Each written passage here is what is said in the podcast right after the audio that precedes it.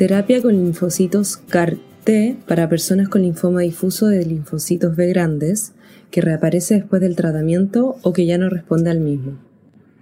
El linfoma difuso de células B grandes es un cáncer del sistema linfático de rápido crecimiento.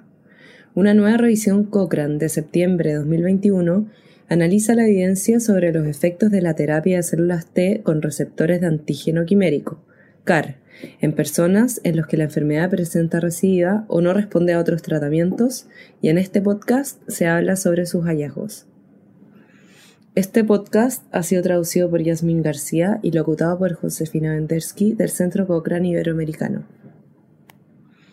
El linfoma difuso de células B grandes, o LDCBG, afecta a las células sanguíneas que producen anticuerpos para combatir las infecciones.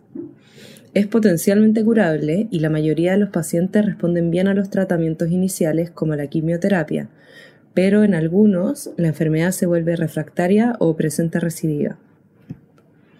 En ese momento, algunos pacientes reciben quimioterapia y trasplante de células madre, pero no todos los pacientes son elegibles para este tratamiento, y de los que son elegibles, alrededor de la mitad experimentará una recidiva posteriormente. Los pacientes que presentan recidiva o cuya enfermedad no responde a líneas avanzadas de tratamiento y aquellos que no son elegibles para un trasplante de células madre tienen un pronóstico muy precario y solo la mitad de ellos sobrevive más de 6 a 12 meses. Un nuevo tratamiento para estas personas es la llamada terapia de células T con CAR, que utiliza las propias células T del cuerpo, que son células inmunes, para combatir el LDC-PG. En la terapia de células T con CAR, las células T se extraen primero de la sangre del paciente, equipadas con los llamados receptores de antígeno quimérico, CAR, que ayudan a reconocer y destruir las células cancerosas, y luego se devuelven a la sangre del paciente. En esta revisión se quería brindar una descripción general completa de los posibles efectos beneficiosos y perjudiciales de las terapias de células T con CAR para las personas con LDCBG recidivante o refractario. Se realizaron búsquedas de estudios disponibles hasta septiembre de 2020, pero no se encontraron datos de ensayos aleatorizados u otros ensayos con un grupo control.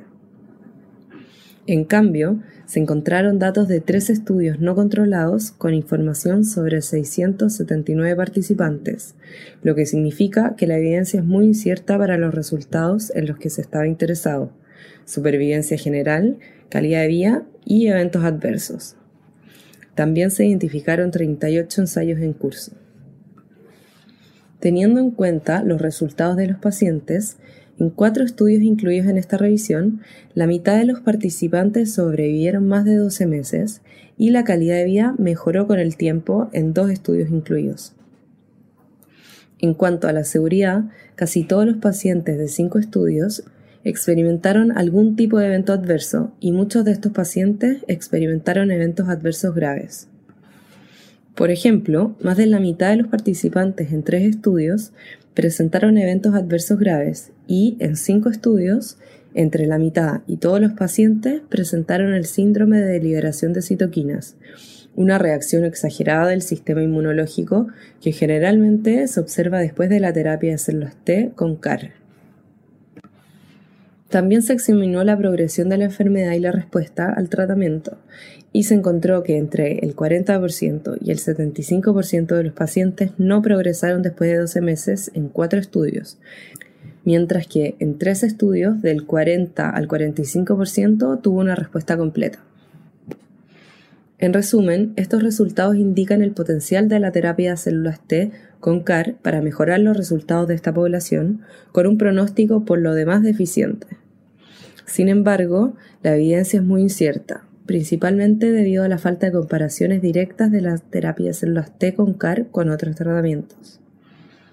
Además, los efectos perjudiciales potenciales de esta terapia no se deben descuidar ya que los pacientes a menudo requieren de tratamientos adicionales para el control de complicaciones como el síndrome de liberación de citoquinas.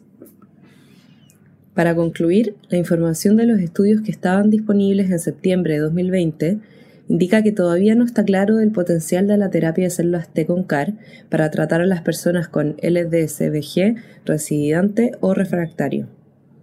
Por lo tanto, las conclusiones basadas en los resultados actuales se deben establecer con mucho cuidado y posiblemente revisarse cuando haya nueva evidencia disponible. Algo de esto puede surgir el próximo año, de tres grandes ensayos en curso que comparan la terapia de células T con CAR versus la atención estándar, y esta revisión se actualizará para tener en cuenta esos datos. Si desea leer la revisión actual y esperar actualizaciones futuras a medida que haya nuevas pruebas disponibles, la revisión está disponible en línea. Simplemente vaya a la biblioteca Cochrane y busque terapia de células T con CAR. Terapia de células T con CAR para personas con linfoma difuso de células B grandes que regresa después del tratamiento o ya no responde al tratamiento.